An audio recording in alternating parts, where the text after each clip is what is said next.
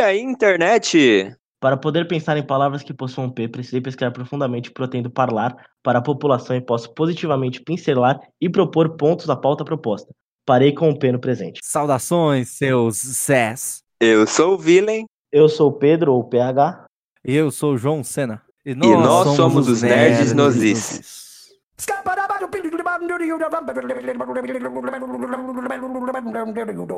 I'm a scat man.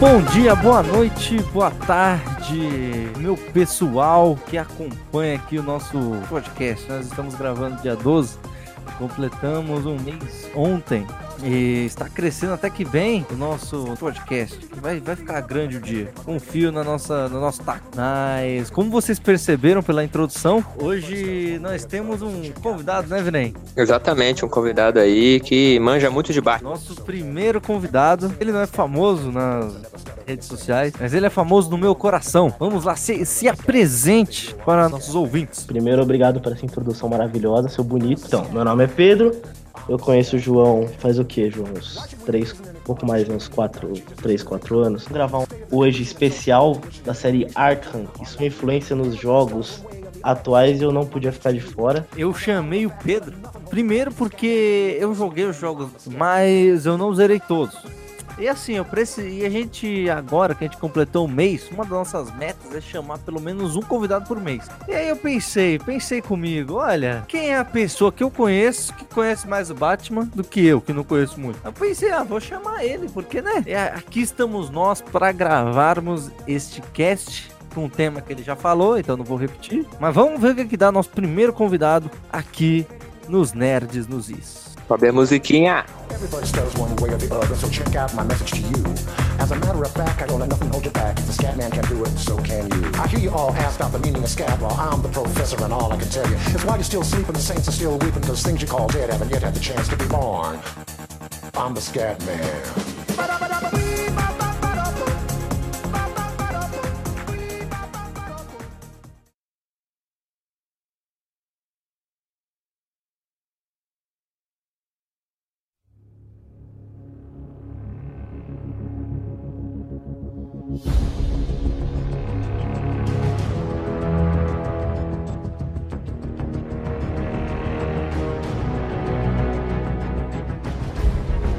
Então vamos falar primeiro, antes da gente falar da influência da série Batman Arkham no mundo de videogames, que foi um, do, um dos jogos recentes que mais influenciaram o mundo dos videogames ultimamente, foi essa série. E antes de nós começarmos a falar sobre a influência dele, vamos falar um pouco sobre o que é o Batman Arkham. O que, o, o que são os jogos? Lógico, to, todo mundo aqui deve conhecer o Batman. Como eu não sou a pessoa ideal eu irei deixar este espaço para o nosso convidado explicar um pouco o, o que é a série Arca. Esses detalhezinhos bestas que ele, eu tenho certeza que ele vai tirar, tirar de letra, rapaz. Eu confio esse menino. Esse tem algo que ele não tem vergonha na cara. Eu irei deixar você falar. Você está livre, Pedro. Pode falar o que você quiser. Bom, muito obrigado. De todas as qualidades que eu tenho, com certeza vergonha na cara é o que mais me falta. Bom, para resumir, o que seria a série de jogos Arkham? Seria a primeira grande série de um super-herói que realmente funcionou, porque eles basicamente deixaram de fazer jogos baseados em filmes, que era uma coisa que era muito recorrente. Eles deixaram de fazer isso e começaram a fazer jogos com história individual. Começaram com isso a partir do Batman Arkham. São quatro jogos produzidos, três pela Rocksteady, um pela Montreal. Esse pela Montreal é cronologicamente falando o primeiro, que seria o Batman Origins. O Batman Origins foi lançado em 2013. Ele seria o início do Batman. Então você tem até umas DLCs que falam como ele chegou a se tornar o Batman. Mas o, o jogo começa com você tendo o Batman indo atrás da máfia do então maior vilão de Gotham, que era o Máscara Negra. E quando você tá indo atrás do Máscara Negra, você começa a desenvolver um monte de outras coisas e você acaba deixando de ser um mito. Tanto é que até o começo do jogo as pessoas, a população de Gotham, achavam que o Batman era um mito. E aí você passa a jogar com o Batman e tem uma recompensa pela sua cabeça. Vem diversos mercenários. Um dos mais importantes que vem, que acaba no final do jogo é o último que você acaba encontrando, com um pequeno spoiler aí, que é o Vagalume, é, o Exterminador aparece, um monte de gente assim aparece. E você vai encontrando novos inimigos ao longo do jogo. Esse jogo é um é o que foi considerado o mais fraco. Não, eu não acho ruim, mas é o mais fraco. Aí, cronologicamente falando, três anos depois do primeiro jogo, que seria o Origins, começa aos que são produzidos pela Rocksteady. Vem o Asylum, o Batman Arkham Asylum, foi lançado em agosto de 2009 e a história é simplesmente fantástica. É, você começa o jogo, você tá levando o Coringa pro arco. O Batman percebe que ele capturou o Coringa mais fácil do que habitualmente ele tem que fazer. E tanto é que dá errado, a Arlequina, junto com alguns capangas que estavam internados no Arkham, eles começam a uma revolução e o Batman acaba preso. E ele se depara dentro de Arkham um Coringa tomando conta do asilo. E aí o que acontece? A história principal se passa com o Coringa aprimorando o soro Titã. O soro Titã seria o soro do bem. Esse soro do Titã é o que Batman fala: não, tem que ir atrás, tem que destruir isso, tal, tal. Só que como todo da série, jogo da série Arkham, tem diversas coisas que acontecem até ali. Ele tem, tenta ajuda da Era Venenosa, a Era Venenosa acaba traindo ele, aparecem outros, outros vilões, o próprio Bane, o Crocodilo, e aí você vai indo, vai indo, vai indo e termina com você tendo que lutar com o Coringa com o soro do Titã. Então, o Coringa marombeiro pra caramba. É um jogo muito bom, porque era em 2009, então falando de 10 anos já. Os gráficos e a jogabilidade era uma coisa assustadora pra época. Tanto é que, assim, todos os jogos produzidos pela Rocksteady, que seriam o Asylum, o próximo, que é o City, e o último, que é o Night, todos eles ganharam prêmios em mais de uma categoria. Como eu tava falando, o segundo jogo é o Arkham City. O Arkham City se passa exatamente um ano depois do Arkham Asylum, o então diretor do asilo, que era o Quincy Char, ele é eleito prefeito. Quando ele, ele é eleito prefeito, separa uma área de Gotham, que seria a área mais pobre, e transforma num novo asilo Arkham. Só que não é um asilo, é uma cidade. Por isso que o nome do jogo é Arkham City. O diretor de Arkham City é o Hugo Strange. E o Bruce Wayne, então pessoa física, se, se opõe. E como todo opositor do Hugo Strange, ele acaba sendo trancafiado como preso político em Arkham City. E aí o jogo começa a se desenrolar. E a principal diferença do, do City Asylum é que você tem dois vilões principais. Você tem o Hugo Strange querendo ativar o protocolo 10 e o Coringa. O Coringa ele tá com reflexos do problema que ele teve com o soro do Titã. O soro do Titã deixou ele doente e o Coringa tá muito mal. Então você tem que combater o Coringa, o Hugo Strange, sem falar que agora, como é Arkham City, cada pedaço da cidade é dominado por um grande super vilão. Duas caras, o Pinguim. E assim, uma coisa interessante sobre esse jogo é que assim, é, o Strange ele sabe a identidade secreta do Bruce Wayne, ele ameaça contar para todo mundo tem essas guerras. É como se fosse uma guerra de facção mesmo entre os vilões. E você tem que fazer todo esse know-how, você tem que ir atrás da talha, que o Coringa captura ela e tudo mais. E a coisa vital que você tem que entender é que todos os jogos, o Asylum, City e o Night, estão interligados por causa do soro do Titã. Por causa disso, o Coringa ficou doente. Então, logo no começo do jogo, ele infecta o Batman com o soro. O Batman vai atrás de uma cura. E aí você fica indo atrás de todo esse problema que você tem, né, para resolver. Você tá infectado, ou seja, você tá doente tem que parar a guerra de facção, você tem que derrotar o Strange. Então, são horas e horas de jogo. Mas você vai, se você gosta de Batman, você vai se deliciar. E o último jogo é o Arkham Knight, que foi lançado em 2015, passa cronologicamente falando também. É um ano depois do Arkham City, o Coringa morreu, uma coisa triste, porque muita gente ficou preocupada com o Arkham Knight, porque, né, Coringa é Coringa é Coringa. Aí o Coringa morreu. E aí os vilões eles se reúnem, percebem que eles estão sem ninguém que manda no bagulho, né?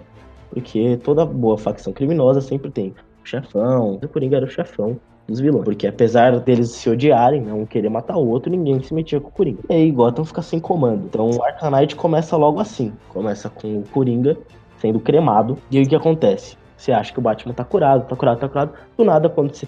Logo no começo do jogo, o espantalho ele aparece em todos os telões de Gotham, falando que ele vai destruir Gotham com o gás do medo que ele testou logo na intro do jogo. Gotham City é inteira evacuada, inteira, só sobra os pé rapados, bandido, bandidinho, bandidão. O Batman, novamente, tem que se sacrificar para salvar todo mundo. E algumas coisas importantes sobre a cronologia histórica é porque, assim, os vilões novamente são dois, que é o Espantalho e o Arcanite. Novamente, o Batman combatendo isso, ainda com o problema do soro do Coringa. Ele foi curado do antídoto, ele não vai morrer pela doença, só que o Coringa entrou na cabeça dele. Você sobe num prédio assim, você até assusta, que ela brota o Coringa do nada. E é basicamente isso que é a história do jogo, pra gente poder resumir pra ficar entendível. Uma coisa que é legal ressaltar é que assim, se você mora é, no Alasca, numa terra sem Wi-Fi, e chegou agora e você tá ouvindo nosso podcast em português, não sei porquê, se você é um alienígena e você pegar o jogo para jogar, pode ficar tranquilo que você não precisa saber do Batman. Tudo é extremamente é, explicativo. É um jogo que você não precisa ser fã do Batman para gostar. Não é à toa que ele ganhou tantos prêmios.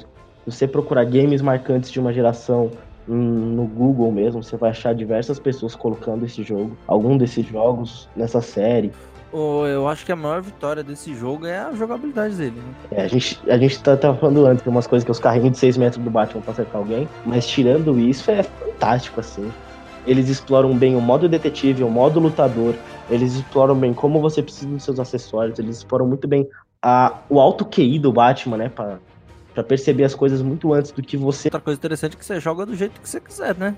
De certa forma. Porque você pode ir no stealth matando todo mundo furtivo ou partindo pra porrada mesmo. Porque uma coisa interessante também é que por mais que seja um jogo de ação, ele também tem uma pegada de RPG, né? É, eu ia, eu ia falar exatamente isso. Você não tem um RPG porque você não monta o seu personagem. Os acessórios eles vão chegando. No Night, você tem alguns acessórios, você pode escolher qual melhoria dele você quer primeiro. Principalmente tipo, o Batmóvel. Mas você não tem, tipo, poder de escolha. Mas ele é muito similar no RPG mesmo. Porque você vai melhorando a roupa do Batman, você vai melhorando, os acessórios eles vão evoluindo, vão ganhando novas funções. Ele é, parecido, ele é parecido nesse quesito de árvore de habilidades. Ah, sim. ah, uma coisa importante falar rapidinho, antes da gente tocar o bloco, é que assim, é, teve uma versão de VR, foi lançada em 2017, e pelo que eu entendi, ele se passa dentro de Arcanite. É um hiato ali em Arcanite, que é uma, um jogo de uma hora. Eu cheguei a jogar, né? Esse, vestido ali com o Batman é lindo. Quase chorei. E tem também o Blackgate, né? É, o Black Age é PlayStation Vita. Como eu não tenho, confissão aqui que eu não cheguei a jogar. Faz parte da cronologia, o Blackgate. Então, o Blackgate ele até faz, mas ele seria como uma versão de VR. Ele parte, mas não é essencial. O que você tem que entender é o de console mesmo. É, os três principais. né? Os três principais e entender o Origins é bom. Vamos para nosso segundo e último bloco, falando dessa franquia de jogos fenomenais e das influências, as principais e algumas secundárias, dessa franquia de jogos no mundo de videogame. Vamos lá, sobe a música aí, editor.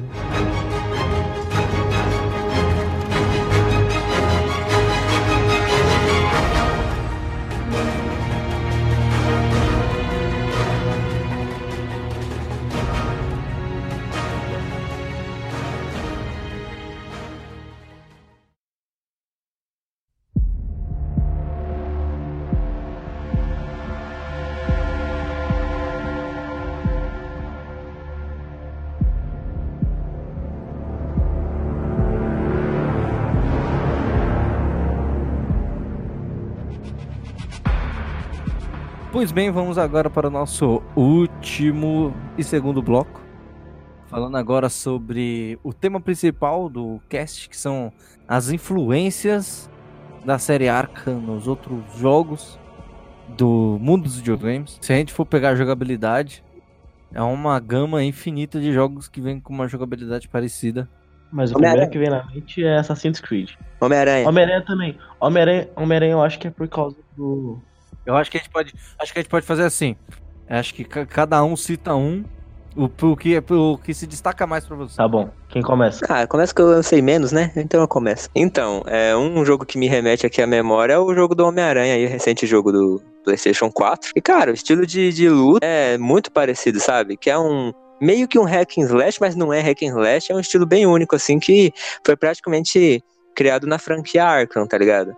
E todo aquele sistema de vilão, todo aquele estilo de jogo me lembra muito os jogos do Batman, tá ligado? E é um jogo, é um jogo muito bom, tá ligado? Do Homem-Aranha. Cagado e cuspido, né? O que você não gostou? É, que não, é cagado e cuspido, é igualzinho tudo. Pra mim, é, é evidente que o sucesso de Arkham trouxe de volta essa possibilidade de fazer filmes de super-herói. E aí foram no Homem-Aranha, entendeu? Pra mim é tipo, muito claro isso. É, A gente tá falando de influência. Pra mim, a maior influência é isso. O problema é que, tipo, tem. E Homem-Aranha é um herói que consegue funcionar. Tem uns heróis que não funcionam, tipo Superman. Não tem como fazer um jogo nesse estilo. Nossa, é muito complexo. É, tipo, o maluco sai dando raio desde o começo. Assim, podemos dizer que um dos únicos games inspirados em super-heróis, os únicos que funcionaram mesmo foi o Batman e o Homem-Aranha. Tipo, eu não consigo me lembrar de algum outro que tenha funcionado. De cabeça, lembrando assim, tem tipo o Homem-Aranha do Play 1. É, que era bom. Quer dizer, eu, é, quer dizer, é bom porque me dá nostalgia. Se eu, se eu for jogar novamente, eu não sei se eu vou achar bom ainda. É, tem nostalgia. Eu jogava Liga da Justiça. Tem esse, tem esse Homem-Aranha do Play 1, tem o- a série Ultimate Alliance, né? Que é muito boa. Sim. Nenhum chega nesse nível, tá ligado? Que o Arkham alcança. É, não chega por causa que é um, é um jogo de. Ele é mais. Infantil, né? Não é que ele seja infantil, é que ele é nicho mesmo. Porque, tipo, é visão isométrica, É um jogo que é um. Você forma o seu esquadrão e você tem que ir bater nos outros. Lógico, tem até, agora que você falou de infantil, tem até a própria série de Legos, né? Cara, eu lembrei do. É que eu não vou me lembrar o nome exatamente, aquele do é, Street Fighter com X-Men. Street Fighter vs X-Men. Cara, era muito legal aquele, velho. Eu gostava muito, mano. Tem Marvel Super Heroes vs Street Fighter, Capcom vs Marvel. Tem um novo também, né? Que é Capcom vs Marvel. Tem um que agora é só dos animes também, que é o J. É, tem o J-Star Victory Versus e tem o Jump Tem até o Mortal Kombat vs DC. No Injustice 2 tem como você baixar a DLC, eu acho. Que aí você consegue jogar com o Scorpion e com o Sub-Zero. No Injustice 2 você consegue jogar com as quatro tartarugas ninja. Ah, é verdade, a gente esqueceu realmente do Injustice, que é um jogo que funciona muito bem. né?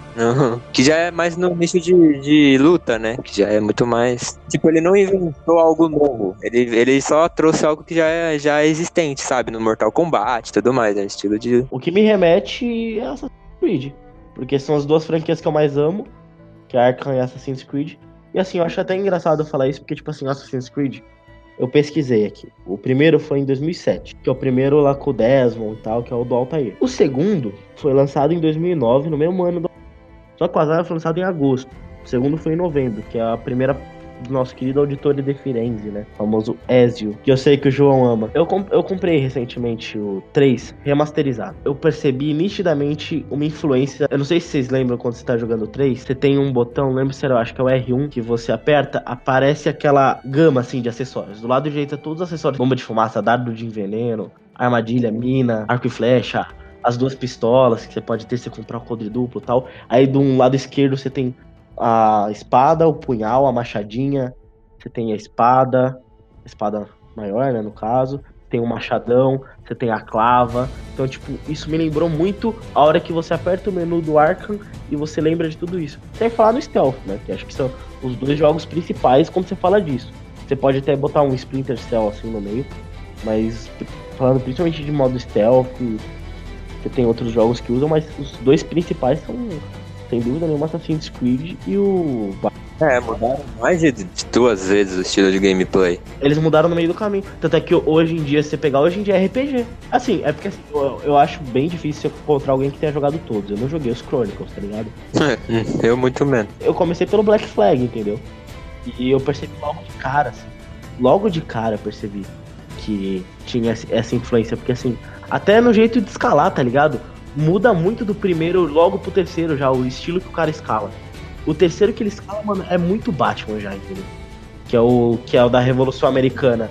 O terceiro da Revolução Americana, ele tem uma mudança já pro segundo. Até que eu tô pra comprar agora o Ezio Collection, que é o todos os que tem o, o Ezio. Cara, eu sei que eu vou sentir a diferença, porque é um jogo que claramente foi muito. que a Ubisoft usou muita influência do, do sucesso que o Ark.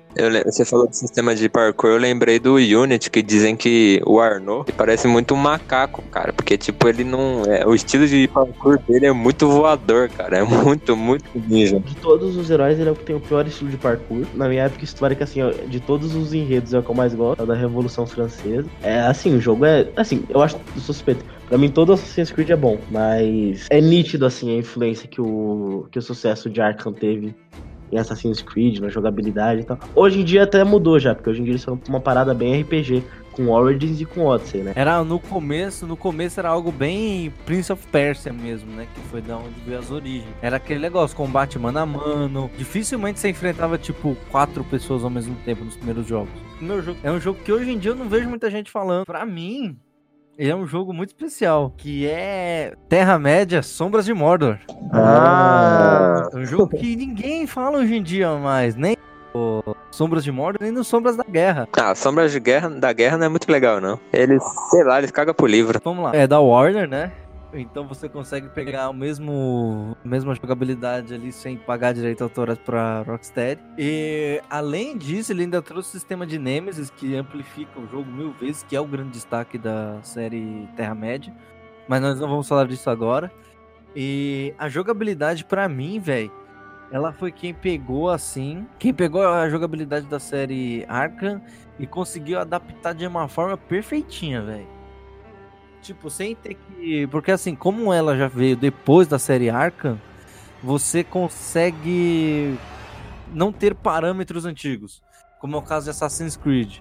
Que eles ficam nesse vai e vem, ah, o público antigo não gosta dessa jogabilidade nova, não gosta desse estilo novo, vamos mudar aqui, vamos tentar mudar aqui, acolá.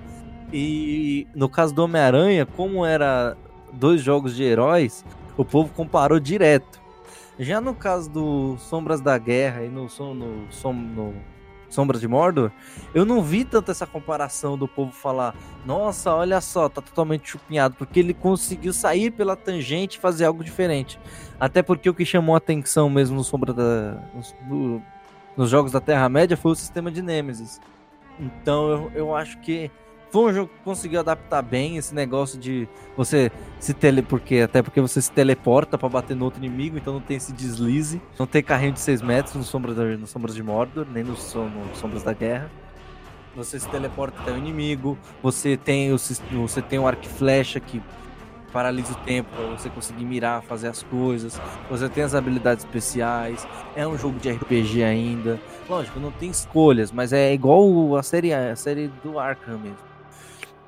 E eu acho que esse foi para mim, né?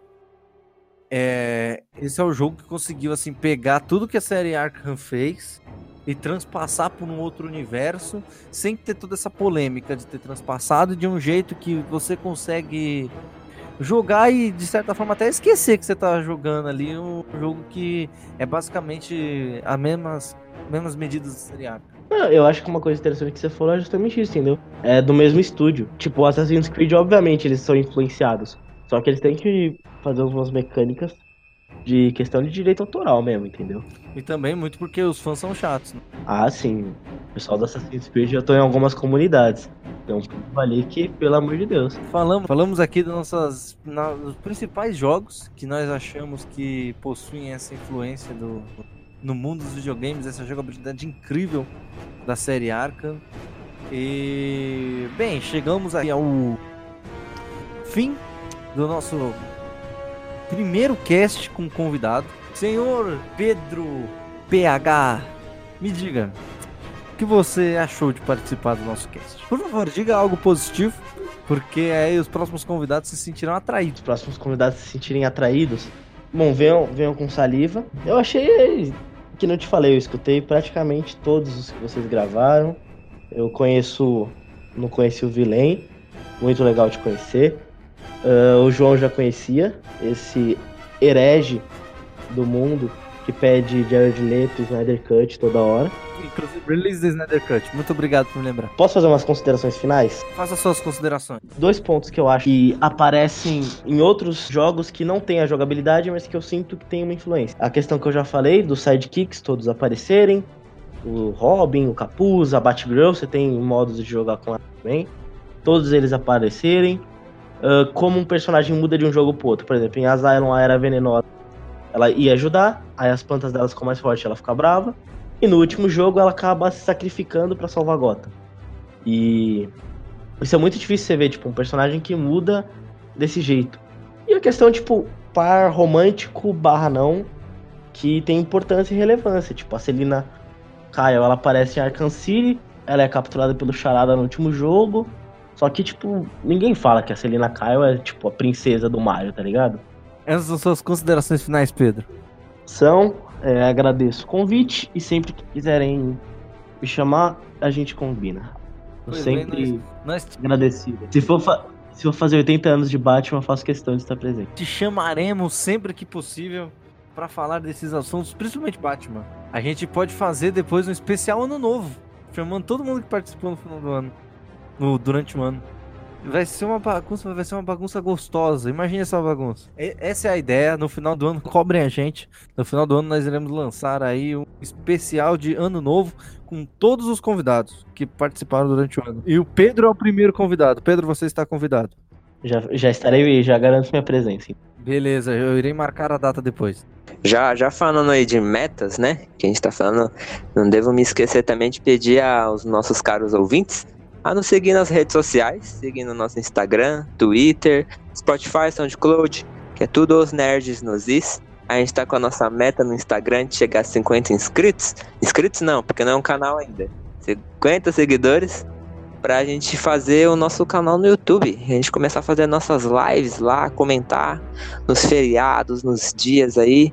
E pra fazer entretenimento pra vocês. Então aí divulguem pros seus amigos, segue a gente lá e é nóis. Pedro, se algum dos nossos ouvintes quiser te xingar, como é que ele faz? Vai no Twitter, é, que é a rede social que eu mais uso. Pode pesquisar lá PH com PH maiúsculo, Carnevale, Carne, valer com L só e E, tudo junto. Vai estar na, vai tá na descrição do cast. Vai, pode me xingar à vontade, que eu prometo que eu não sou. que eu não vou dar bloco, eu só vou te xingar um pouco pior, ofendendo a honra da sua mãe. Que horror. Bem, e com essa a gente, a gente vai embora. Se, segue a gente nas coisas aí. Tchau, até a próxima, gente.